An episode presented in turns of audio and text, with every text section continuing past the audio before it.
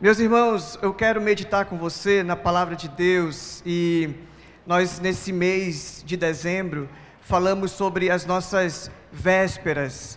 E você que está aqui desde o do iníciozinho da série é, entendeu que as vésperas é tudo que a gente viveu antes de hoje, aquilo que a gente vive, aquilo que foi traumático ou que foi ah, incrível na nossa vida tem o poder de nos trazer a um lugar, a nos transformar no que somos hoje.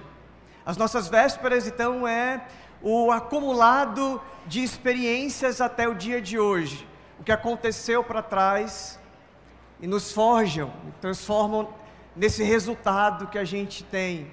E tem gente que passa por situações bem traumáticas, mas a vida ah, que pesou não foi o bastante. A pessoa é uma pessoa uh, que tem uma, uma casca grossa.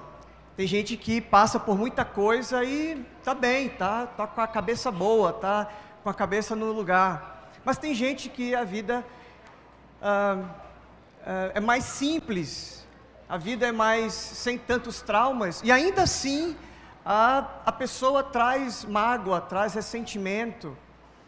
Ah, então, assim, não é muito lógico. Não é porque eu tive um pai ou uma mãe ausente, ou um pai ou uma mãe com problemas, que eu naturalmente seria uma pessoa traumatizada.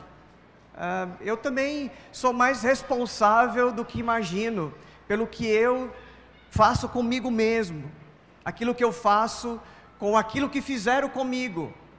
Não é tão importante o que fizeram comigo, mas o que eu faço com aquilo que fizeram comigo. Como que eu lido com o meu passado. E nós falamos algumas celebrações passadas sobre eu ressignificar o meu passado ou perdoar o meu passado. E na noite de hoje, dia 24 de dezembro, nós vamos falar sobre as nossas vésperas, mas não as nossas, as nossas, as vésperas dos nossos antepassados. Aquilo que aconteceu com outras pessoas antes da gente. Quando eu falo de Jesus, quando eu falo das vésperas de Jesus, quando eu falo do que aconteceu no primeiro Natal, eu poderia trabalhar vários textos, eu poderia trabalhar o Antigo Testamento inteiro, falando do que os profetas falavam a respeito de Jesus, tudo que foi dito antes para culminar na história e Jesus chegar. Mas eu não quero falar sobre essas vésperas uh, do passado, dos profetas, das profecias, das promessas de Deus a respeito de Jesus. Eu quero chegar um pouco mais perto, eu quero falar sobre as vésperas de Jesus e as vésperas dos seus pais, de José e de Maria. Se você, se você olhar para mim, comigo aí na sua Bíblia, o texto que inicia o Novo Testamento, que é Mateus 1:1, fala das vésperas de Jesus aqui. Você está comigo aí, Mateus, Evangelho de Jesus, segundo escreveu São Mateus, capítulo 1, verso 1. Este é o registro dos antepassados de Jesus Cristo, descendente de Davi e de Abraão. Se você olhar, inclusive, para a genealogia de Jesus, é uma genealogia bastante é, sugestiva para pensar sobre os nossos antepassados. Tem gente aqui que uh, teve uma história complicada. Tem gente aqui na genealogia de Jesus que não teve uma vida tão certinha.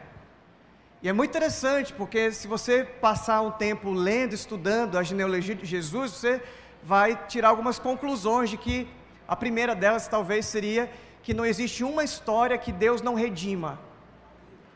Não existe uma história, apesar do pai, apesar do avô, apesar do que aconteceu antes, que Deus não reverta para a sua própria glória. A história de Jesus é assim, nós temos Raabe, nós temos a história de alguém que era prostituta. Nós temos algumas pessoas uh, do mal, inclusive, que fizeram coisas erradas, bem erradas, que mataram. Mas não existe uma história que Deus não redima. Na própria história, Deus foi transformando algumas dessas pessoas, alguns desses homens, algumas dessas mulheres. E o texto diz que então Jesus é descendente de Davi, do rei Davi e de Abraão. É muito significativo isso, porque Deus fez uma aliança com Abraão.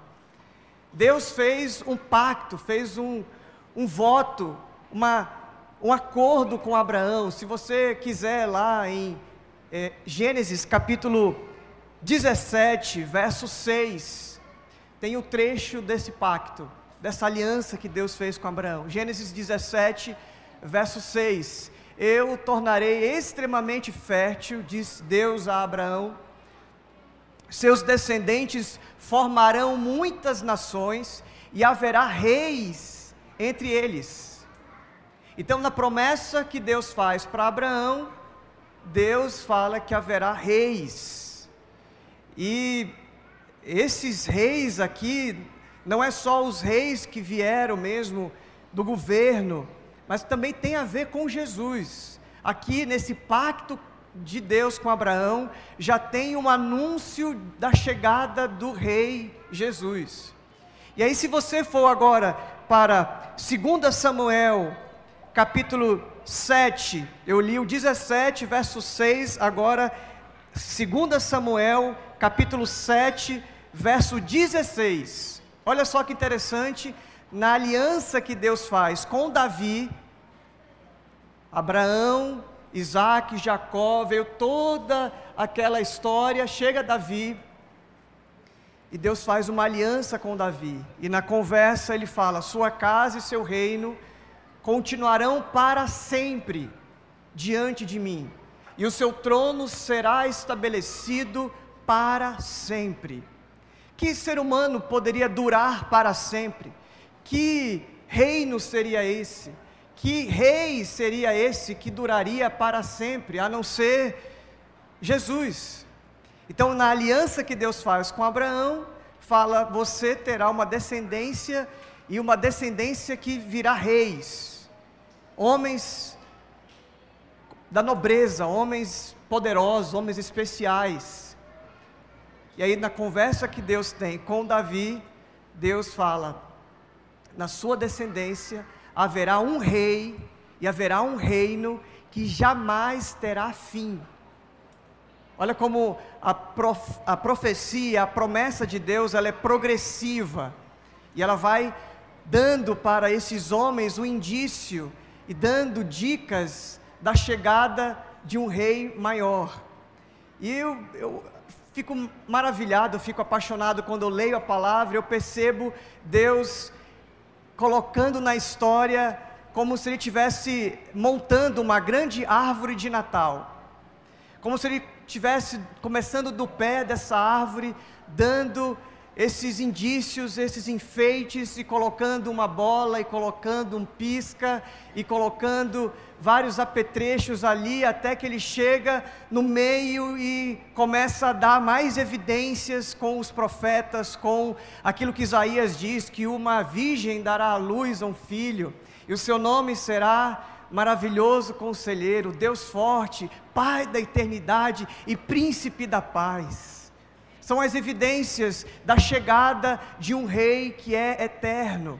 Como se ainda continuasse uma árvore, naquele dia, lá em Belém, Efrata, Deus coloca a última parte dessa árvore, que é uma estrela, dizendo: Nasceu esse rei, nasceu esse que havia sido prometido desde o Éden, desde o início do mundo que viria aquele que esmagaria a cabeça da serpente, aquele que iria julgar o mal e exterminar o mal de uma vez por todas.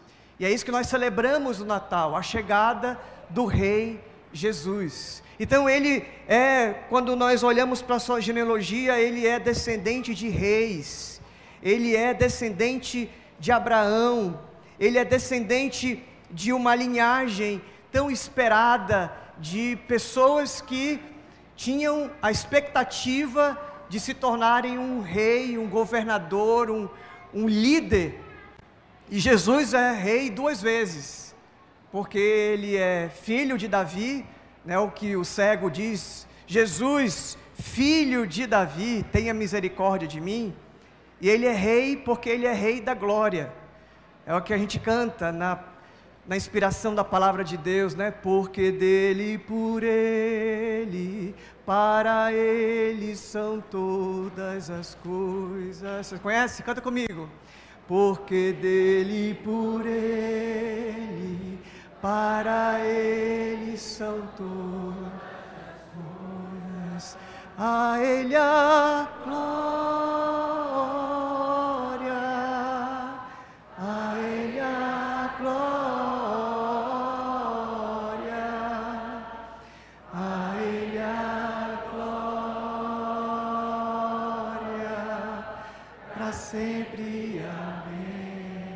Ele é o Rei da Glória, o esperado, prometido. Por isso que o mundo celebra ainda hoje, e nós nos juntamos ao coral dos anjos, à reverência dos pastores, ao presentear dos astrólogos, dos sábios que vêm. E ali no filme que nós assistimos é justamente a a forma histórica do que aconteceu. Jesus estava com dois anos de idade, aproximadamente, quando esses, que a gente diz que é três reis magos, mas não é três, não são reis nem são magos, né? São astrólogos, são conhecedores dos, do cosmos, das estrelas, do movimento do universo. E eles estavam recebendo uma informação muito especial de que havia nascido naquela, naquela estação, naquela fase da história, o rei que seria rei para sempre, o rei que o seu reino seria para sempre. Então Jesus, ele é descendente de Abraão, descendente de Davi, ele é filho de reis. José, então, é esse pai que é descendente de Davi, descendente de Abraão, como nós lemos aqui em Mateus. Agora eu quero que você vá comigo para Lucas, Evangelho segundo escreveu São Lucas, capítulo 1, iníciozinho do Evangelho de Lucas. Falei de José, que era descendente de Abraão e de Davi. Jesus, então, é filho adotivo de José filho de reis, e agora nós chegamos em Maria. Quais, quais são as vésperas de Maria? O que aconteceu antes de Maria ser mãe de Jesus? A gente tem uma ideia de que a Maria tinha por volta de 14 anos, 15 anos. Imagina você saber que você estava grávida, ou uma adolescente imaginar que está grávida nessa fase da vida, que tudo ainda está em transformação e mudança. Era esse o sentimento de Maria, e nós vamos ler o texto de Lucas 1, verso 5 em diante, que vai contar um pouquinho dessas vésperas de Maria. Acompanha comigo, por favor, a leitura. Quando Herodes era rei de Judá, ou rei da Judéia, havia um sacerdote chamado Zacarias, que fazia parte do grupo sacerdotal de Abias. Sua esposa Isabel também pertencia à linhagem sacerdotal de Arão. Olha só, Zacarias e Isabel, que são parentes de Maria, também tem uma, uma véspera, também tem uma história de uma linhagem sacerdotal. Então aqui, olha só que fascinante. Por José, Jesus é filho de reis e por Maria, Jesus é filho de sacerdotes. Olha só que poderoso. Verso 6. Zacarias e Isabel eram justos aos olhos de Deus e obedeciam cuidadosamente a todos os mandamentos e estatutos do Senhor. Não tinham filhos, pois Isabel era estéril e ambos já estavam bem velhos. Certo dia, Zacarias estava servindo diante de Deus no templo pois seu grupo realizava o trabalho sacerdotal conforme a escala. foi escolhido por sorteio, como era costume dos sacerdotes, para entrar no santuário do Senhor e queimar incenso. Enquanto o incenso era queimado, uma grande multidão orava do lado de fora. Então o anjo do Senhor lhe apareceu à direita do altar de incenso. Ao vê-lo, Zacarias ficou muito abalado e assustado. O anjo, porém, disse: Não tenha medo, Zacarias, sua oração foi ouvida. Isabel, sua esposa, lhe dará um filho e você o chamará João. Você terá grande satisfação e alegria, e muitos se alegrarão com o nascimento do menino, pois ele será grande aos olhos de Deus. Nunca tomará vinho nem outra bebida forte, será cheio do Espírito Santo antes mesmo de nascer fará muitos israelitas voltarem ao Senhor seu Deus. Será um homem com o espírito e o poder de Elias e preparará o povo para a vinda do Senhor. Fará o coração dos pais voltar para seus filhos e levará os rebeldes a aceitarem a sabedoria dos justos. Até aqui. Então, além de ser descendente de sacerdotes, Maria, agora Zacarias e Isabel teriam um profeta. No ventre de Isabel, nós teríamos alguém como Elias, o maior dos profetas. E o texto bíblico continua, e eu adoro fazer essa leitura todos os anos, mas eu quero pular alguns versos eu quero ir com você agora para o verso 26. Agora, um anúncio para Maria. Maria tem vésperas, ela é descendente de sacerdotes, ela também tem uma ligação parental com Isabel e Zacarias, que teriam um profeta como João Batista, no mesmo espírito de Elias. Então, uma família que tem uma história marcada pelo serviço ao Senhor, e aí nós chegamos ao anúncio do nascimento de Jesus. Verso 26. No sexto mês da gestação de Isabel, Deus enviou o anjo Gabriel a Nazaré, uma cidade da Galiléia, a uma virgem de nome Maria. Ela estava prometida em casamento a um homem chamado José, descendente do rei Davi. Olha só que interessante, o texto vai confirmando isso. Gabriel apareceu a ela e lhe disse: Alegre-se, mulher favorecida, o Senhor está com você. Confusa, imagina só uma menina de 14 anos recebendo um anjo, com toda a sua glória, com o estranhamento que era estar diante desse ser tão poderoso. Confusa, Maria tentou imaginar o que o anjo quis dizer. Não tenha medo, Maria, disse o anjo, pois você encontrou favor diante de Deus. Ficará grávida e dará à luz um filho, e o chamará Jesus. O nome de Jesus significa, você sabe o que significa o nome Yeshua? Deus é salvação. O nome de Jesus é o nome de Josué do Antigo Testamento, que significa exatamente o que ele veio fazer. O seu nome será Jesus, Deus é salvação. Já está no tempo de você saber o que significa o nome de Jesus. Se você o conhece já há algum tempo, já coloca aí na memória e não se esquece que o nome de Jesus significa Deus é salvação.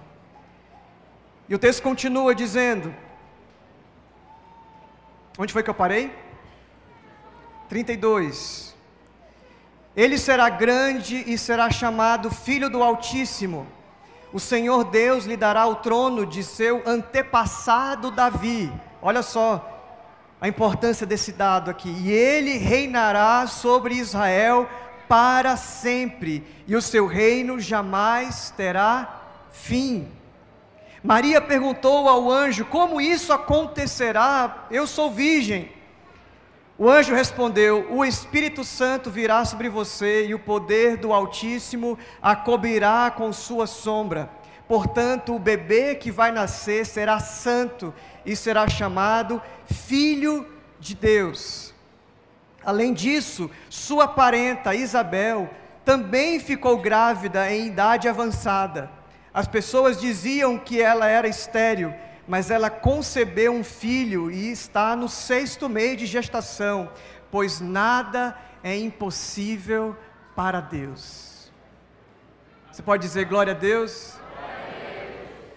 Deus está conduzindo na conversa ali o anjo com Maria, dizendo: Olha, eu sei que é difícil acreditar, mas deixa eu te dar uma prova. A Isabel, que já é uma senhora, a Isabel, que era estéril, que era impossível, com esses dois fatores, ela ter um filho, ela está grávida e já está no sexto mês. Então, Maria, é possível sim, porque nada é impossível para Deus. É muito poderoso como o anjo vai conduzindo a conversa e injetando fé, esperança e convicção no coração dela. Verso 38: Maria disse: Sou serva do Senhor, que aconteça comigo tudo que foi dito a meu respeito. Olha só, Maria também não fica para trás, né? A palavra dela é uma palavra muito poderosa. Eu sou serva do Senhor, aconteça comigo o que Deus quiser. Essa é oração mais perigosa que alguém pode fazer. Eu sou serva do Senhor, faça comigo tudo o que foi dito a meu respeito. O anjo então a deixou. Alguns dias depois, Maria dirigiu-se apressadamente à região montanhosa da Judéia, à cidade onde Zacarias morava. É claro, ela está assustada, ela quer ver o milagre de perto, ela quer se relacionar com gente que vai inspirar ela para o bem. É quando você está preocupado, ou está confuso, ou você está em crise, você precisa se aproximar de gente que está é, vivendo ou que já viveu isso e que vai te apoiar e que vai ser uma bênção, uma influência positiva para você. Ela entrou na casa e saudou Isabel. Verso 41. Ao ouvir a saudação de Maria, o bebê de Isabel se agitou dentro dela e Isabel ficou cheia do Espírito Santo. Em alta voz, Isabel exclamou, esse é o cântico de Isabel: Você é abençoada entre as mulheres, e abençoada é a criança em seu ventre, porque tenho grande honra de receber a visita da mãe do meu Senhor. Quando ouviu sua saudação, o bebê em meu ventre se agitou de alegria. João Batistazinho ali já dando o seu glória a Deus, o seu aleluia. Você é abençoada, pois creu no que o Senhor disse que faria. Mais uma frase para você gravar na sua mente, no seu coração. Você é abençoada, pois creu no que o Senhor disse que faria. E aí então Maria responde: Olha só como a influência é importante. A Isabel adora exalta, glorifica, faz o seu cântico e logo na sequência Maria também, estimulada, entusiasmada, encorajada, começa a cantar o Magnificat, o cântico de Maria. Minha alma exalta ao Senhor, com o meu espírito se alegra em Deus, meu Salvador, pois ele observou sua humilde serva, e de agora em diante todas as gerações me chamarão abençoada, pois o poderoso é santo e fez grandes coisas por mim. Demonstra misericórdia a todos que o temem, geração após geração. Seu braço poderoso fez coisas tremendas, dispersou os orgulhosos e os arrogantes, derrubou o príncipe dos seus tronos, exaltou os humildes, encheu de coisas boas os famintos e despediu de mãos vazias os ricos. Ajudou o seu servo Israel, lembrou-se de ser misericordioso, pois assim prometeu a nossos antepassados, Abraão e seus descendentes para sempre. Que cântico! Maria, não sei se você pescou aqui, mas a Maria não só é descendente de sacerdotes, não só descendentes como da parte de José, vem também a descendência eh, de reis, a Maria também é descendente de reis. Agora ela cita no seu cântico profecias, ela faz citação de Ana, de Miriam, de Débora, ela está agora citando como sacerdotisa, como profetiza, ela está fazendo exatamente o que ela foi feita, foi criada para fazer. Ela não só está dando a luz a Jesus, mas ela mesmo, ela mesma está se tornando aquilo que Deus disse que ela seria. Segura isso que eu estou falando aqui, isso vai ser muito importante para o desfecho da nossa conversa. A Maria não só exalta a Deus, mas ela está exatamente no momento de se tornar e de demonstrar que mulher, que é descendente de sacerdotes, de reis, de profetas, essa mulher que não foi escolhida por acaso, mas foi escolhida porque ela se tornou, a palavrinha que ela disse aqui, serva. Ela pode ser descendente de sacerdotes, de reis, de homens poderosos, mas ela diz: Eu sou serva. Porque ser servo ou ser serva é o top, é chegar no topo, é chegar no lugar mais alto. No reino de Deus, é o que diz a, a palavra de Deus sobre Jesus, né? que ele, sendo Deus, não usurpou o lugar de ser Deus, mas ele se humilhou, ele se despiu, e ele se tornou homem, e não só homem, mas ele se torna servo. Com quem será que Jesus aprendeu isso? Ela foi a sua primeira mestra e a sua primeira discípula. Maria, então, é essa mulher favorecida, abençoada, são os termos que ela recebe aqui. Meus irmãos, então, para encerrar esse nosso momento aqui, eu, eu selecionei aqui essas características que nós encontramos nesse cântico de Maria. Primeiro, ela diz que ela é serva, que ela é uma mulher que vai fazer a vontade de Deus. Natal é tempo de você dizer: Senhor, eis-me aqui me engravida de Jesus também. Eu quero ser também servo do Senhor. Eu quero transmitir a mensagem. Eu quero me tornar cada vez mais semelhante àquilo que o Senhor sonhou para mim. Além disso, Maria também, ela diz que todas as gerações o chamarão de abençoada. Isso é muito poderoso, porque ela não diz todas as gerações me chamarão de empoderada. Ela diz: todas as nações me chamarão de abençoada. Não importa o que disseram sobre mim antes. Grava isso que eu vou dizer, isso aqui é muito importante. Falando das nossas vésperas. Não importa o que disseram de mim. Eu, uma adolescente de 14 anos, grávida, Imagina só o burburinho, imagina só a maledicência, a fofoca. E ela não olha para as vésperas, ela não olha para aquilo que disseram dela antes, ela diz: Me chamarão de abençoada. Ela foca naquilo que está diante dos olhos dela, do futuro dela, daquilo que Deus disse que ela seria. Por isso que ela diz: Cumpra em mim tudo o que o Senhor disse que aconteceria.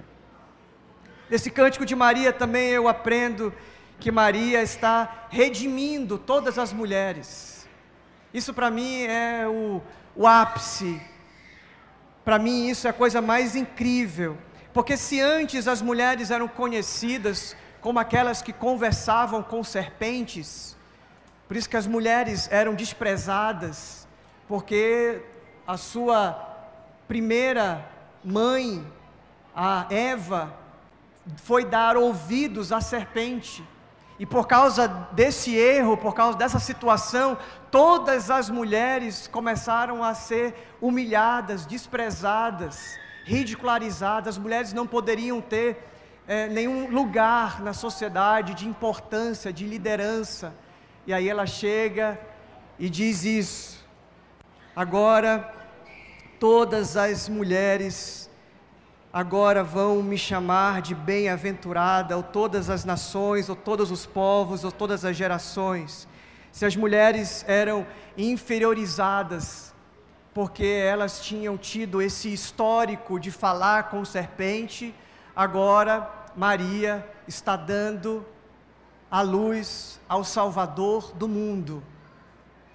Se a mulher recebeu toda essa carga por causa das suas vésperas, de ter sido aquela como o sexo frágil, aquela que foi, que, que deu ouvidos ao mal, à, à tentação, agora Maria se levanta e fala: a partir de agora, isso vai mudar.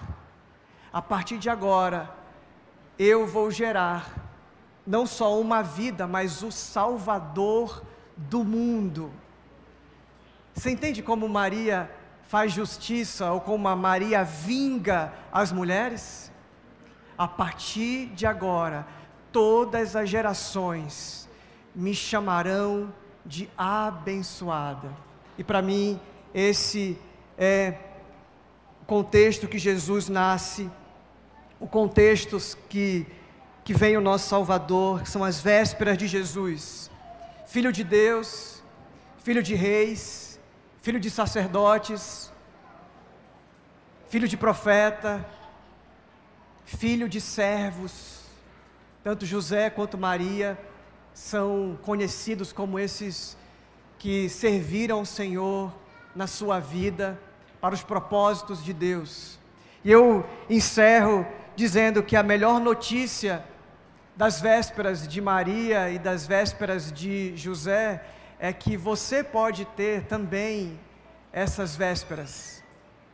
Não importa o que disseram sobre você, não importa qual a sua descendência, não importa como é que você teve aí na sua história a relação com os seus pais, se os seus pais erraram ou não.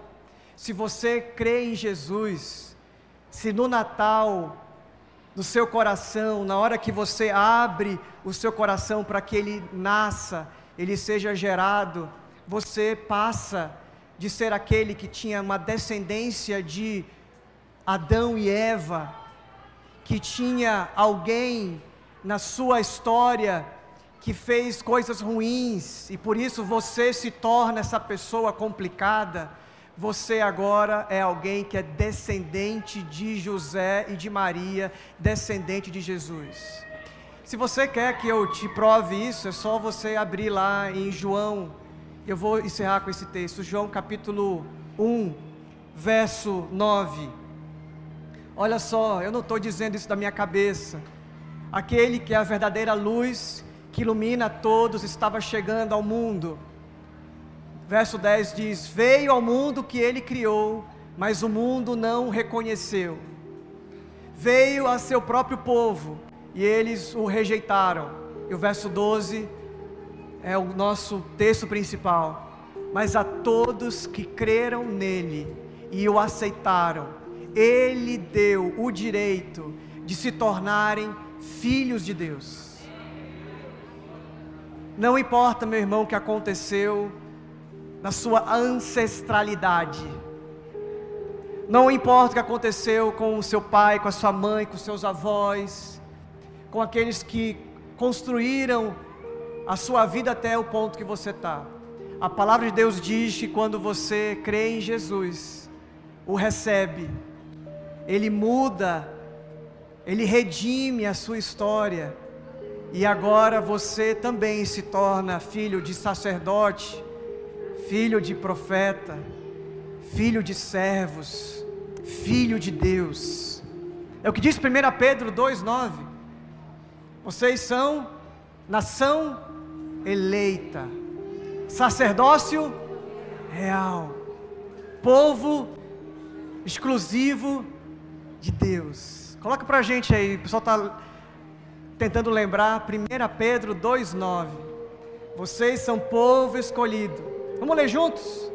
Vocês, porém, são povo escolhido, reino de sacerdotes, nação santa, a propriedade exclusiva de Deus. Assim, vocês podem mostrar às pessoas como é admirável aquele que o chamou das trevas para a sua maravilhosa luz. Não importa as suas vésperas, saiba que o que Deus fez em Jesus é para ressignificar o teu passado e colocar você no lugar de sacerdote, de profeta, de rei, reino de sacerdotes